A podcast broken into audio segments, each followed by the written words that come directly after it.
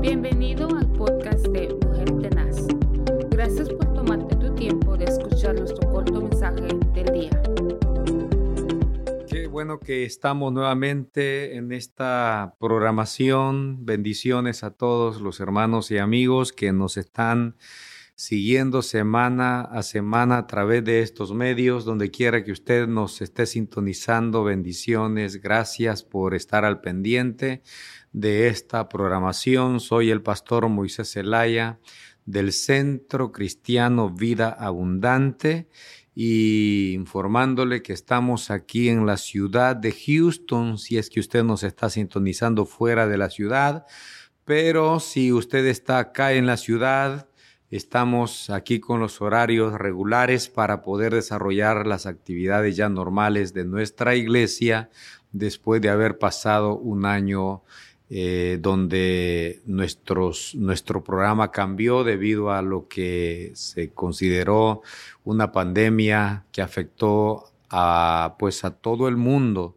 Pero no, ya estamos abiertos. Gracias nuevamente por estar eh, en sintonía de esta programación, hemos empezado una serie eh, sobre una vida con propósito. Tenemos 40 días eh, donde cada día hay un, un desafío y hemos considerado que lo importante del ser humano es descubrir el propósito por el cual Dios le permitió venir a esta tierra.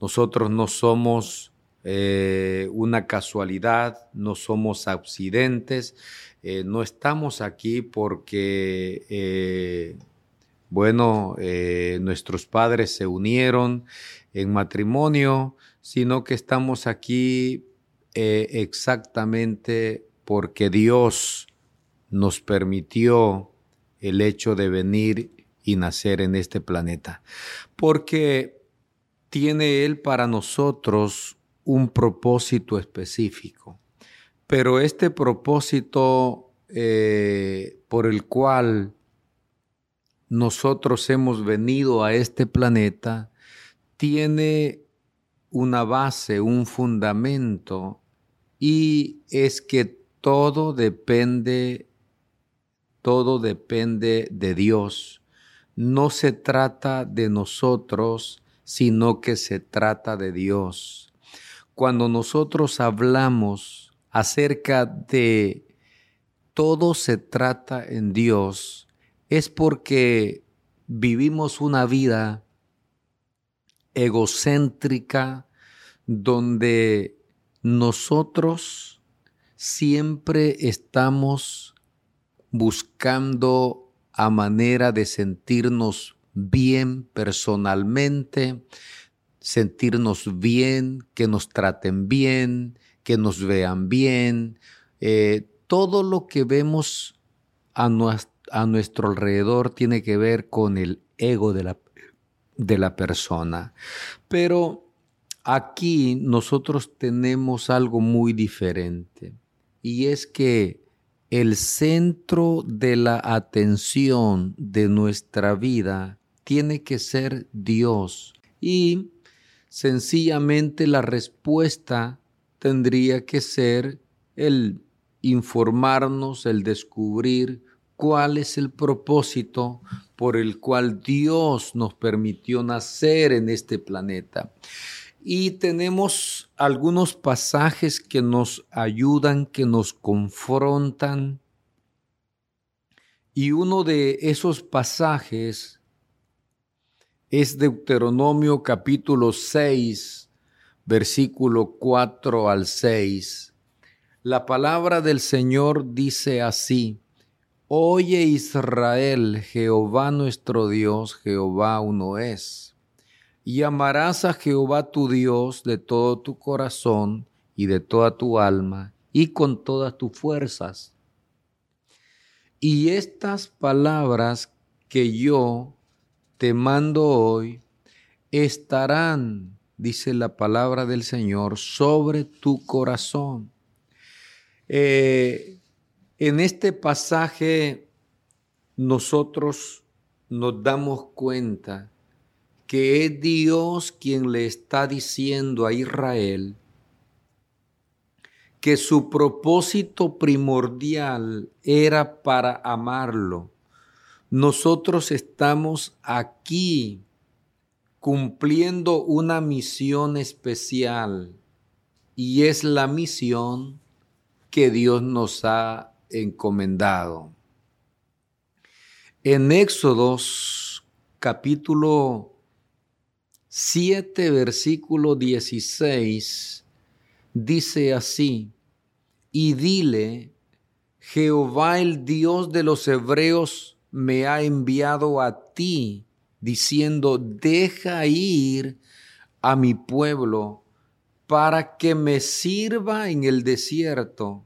Y he aquí que hasta ahora no has querido oír. Aquí tenemos nosotros cómo Moisés recibe de parte de Dios la encomienda para decirle al faraón el propósito por el cual Dios quiere sacarlos. Y es para que le sirva en el desierto. En Éxodos capítulo 5, versículo 1, la Biblia dice, Después Moisés y Aarón entraron a la presencia del faraón y le dijeron, Jehová el Dios de Israel dice así, deja ir a mi pueblo a celebrar fiesta en el desierto. El pueblo de Israel eh, estaba con propósitos claros en cuanto a su salida. El primer versículo dice para que me sirva. El segundo servicio, el, segundo pasaje es para, para que le celebre fiesta en el desierto. Entonces Dios es un Dios que tenía ya los propósitos claros para el pueblo de Israel. El propósito de tu vida excede en mucho a tus propios logros, a tu tranquilidad o incluso a tu felicidad. Es mucho más grande que tu familia, tu carrera o aún tus sueños y anhelos.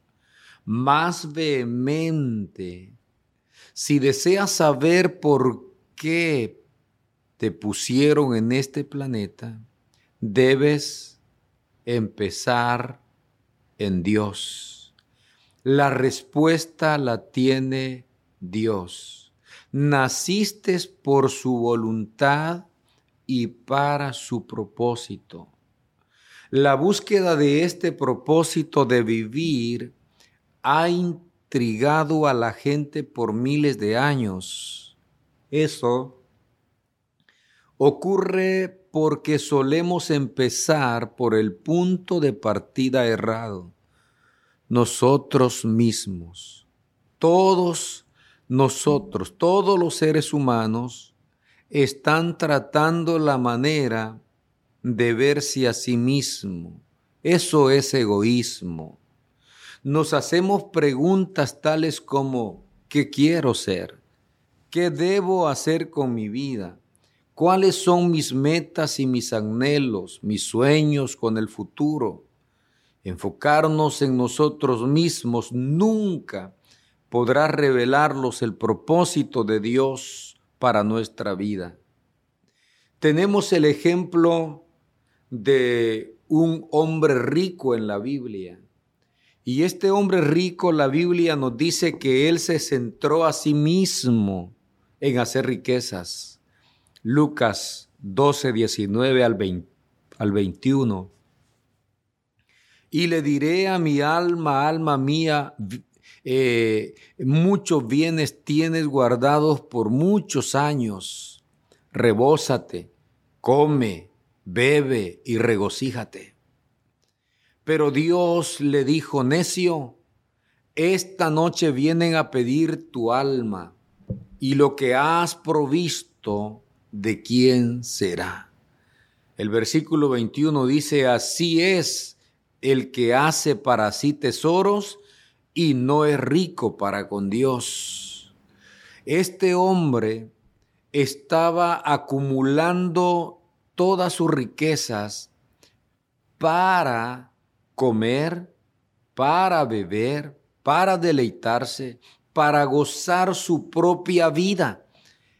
Él nunca pensó en que Dios tenía su tiempo señalado y cuando él menos lo acordó, le llegó la mala noticia. Hoy vienen a pedir tu alma.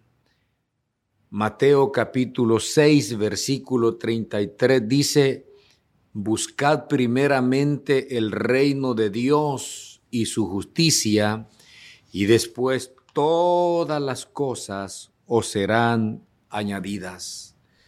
Todos estos pasajes que hemos leído nos muestran que para encontrar el propósito de nuestra vida, tenemos en primer lugar que acudir a Dios. No podemos pedirle información a otro ser, a otra persona, sino a quien nos hizo. Y ese se llama Dios. No se trata de ti, se trata de Dios.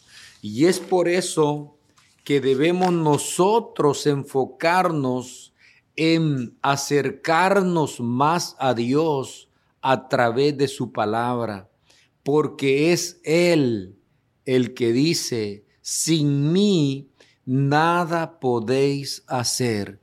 Querido, usted que nos está sintonizando en cualquier parte del mundo, sepa que usted tiene una misión especial de parte de Dios y que Él permitió su nacimiento porque hay algo que hacer en esta tierra que se lo asignaron a usted.